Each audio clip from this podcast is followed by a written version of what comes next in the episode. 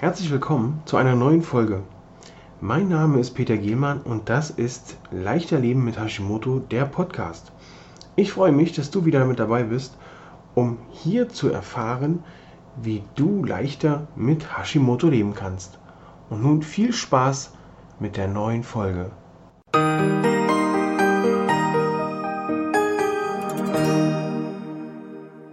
Heute werden wir uns mit dem Thema befassen, Hashimoto und Vitamin B. Ich bin Peter, der Hashimoto-Mentor und möchte heute mit dir zusammen darüber sprechen, was kannst du mit Hashimoto und Vitamin B, nein, was kannst du mit Hashimoto, äh, die Stimme weg, was kannst du für dein Hashimoto mit Vitamin B Gutes tun, warum du Vitamin B zu dir nehmen solltest und was es auch für Quellen von Vitamin B gibt außerhalb von Nahrungsergänzungsmitteln. Dazu müssen wir erstmal schauen, was ist Vitamin B überhaupt? Gibt es da nur eins von? Weil es ist ja, Vitamin B ist nicht unbedingt das Vitamin B, was man braucht, um im Baumarkt noch die Rolle Dachpappe zu bekommen. Zumindest war das früher so. Ähm, zu äh, Zeiten der geteilten, des geteilten Deutschlands, was da in den Bereichen, in denen ich aufgewachsen bin, brauchte man Vitamin B, um im Baumarkt noch ein paar Materialien. Äh, ja, äh, wir brauchen also Vitamin B und Vitamin B gibt's hier nicht nur eins von, ein Vitamin B, so wie Vitamin C, ähm, A und so weiter, sondern wir haben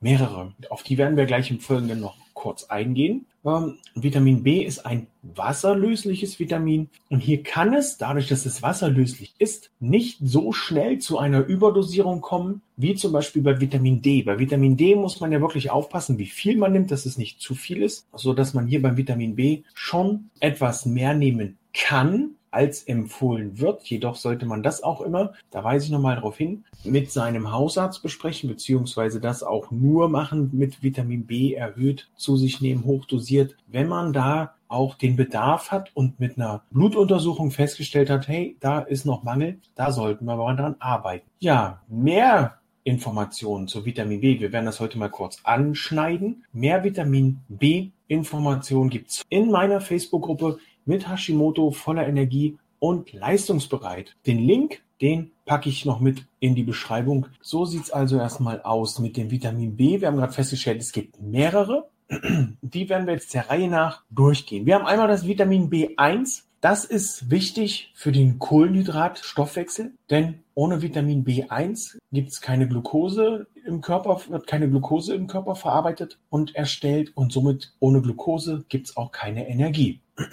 Dann haben wir Vitamin B2. Auch hier ist Vitamin B2 an der Energiegewinnung beteiligt, äh, ist auch an der äh, Bildung von Blutkörperchen beteiligt. Dann haben wir B3. B3 kann vom Körper selbst hergestellt werden aus der Aminosäure Tryptophan, allerdings nur, wenn nicht genug B3 über die Nahrung zugeführt wird. Wenn man dafür aber das Tryptophan des eigenen Körpers nutzt, kann dieses Tryptophan nicht mehr hergestellt werden, um zum Beispiel Serotonin im Körper herzustellen. Dann haben wir noch das Vitamin B5. Das B5 ist in der Nahrung sehr spärlich vorhanden und diese Pantothensäure, so heißt B5, ist auch notwendig, wenn du zum Beispiel Haarausfall hast, weil ein Mangel an B5 ähm, begünstigt hier den Haarausfall. B6. B6 ist nicht unbedingt die Bundesstraße hier bei uns im Landkreis, sondern auch ein Vitamin, das unter anderem am Eiweißstoffwechsel beteiligt ist und hier als Katalysator, also als Beschleuniger dient. Dann haben wir noch den B6, noch das B12. Das B12 ist wichtig, weil es die Bildung der Blutkörperchen, der roten Blutkörperchen unterstützt und dafür zuständig ist und auch deine Nervenzellen schützt. Wenn du also merkst, du bist vergesslich, ich habe es heute schon ein paar Mal gehabt, äh, in den Ernährungschecks das Beispiel, du stehst im Vorratsraum oder vor dem Vorratsschrank und überlegst, was wollte ich hier eigentlich? Ach, du wolltest Wäsche aufhängen, falscher Raum. Also wenn du da nervlich ein bisschen überstrapaziert bist oder für dich auch so ein bisschen äh, gestresst bist, B12 nehmen und dann kann das auch schon zu Besserung führen. Dann haben wir ein Vitamin B9, das nicht unbedingt als B9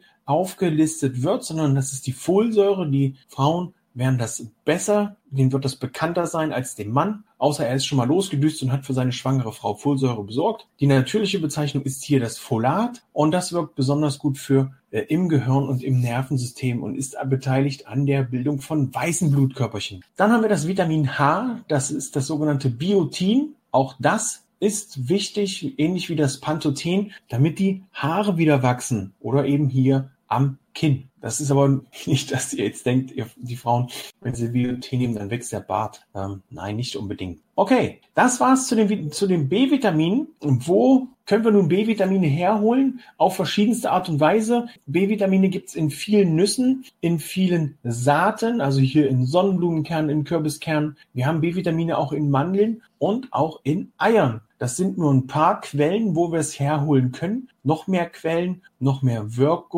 Wirkungsstätten und ähm, was das Vitamin B noch so alles kann, das erfahrt ihr in meiner Facebook-Gruppe. Und nun wünsche ich euch noch einen fantastischen Nachmittag. Tschüss!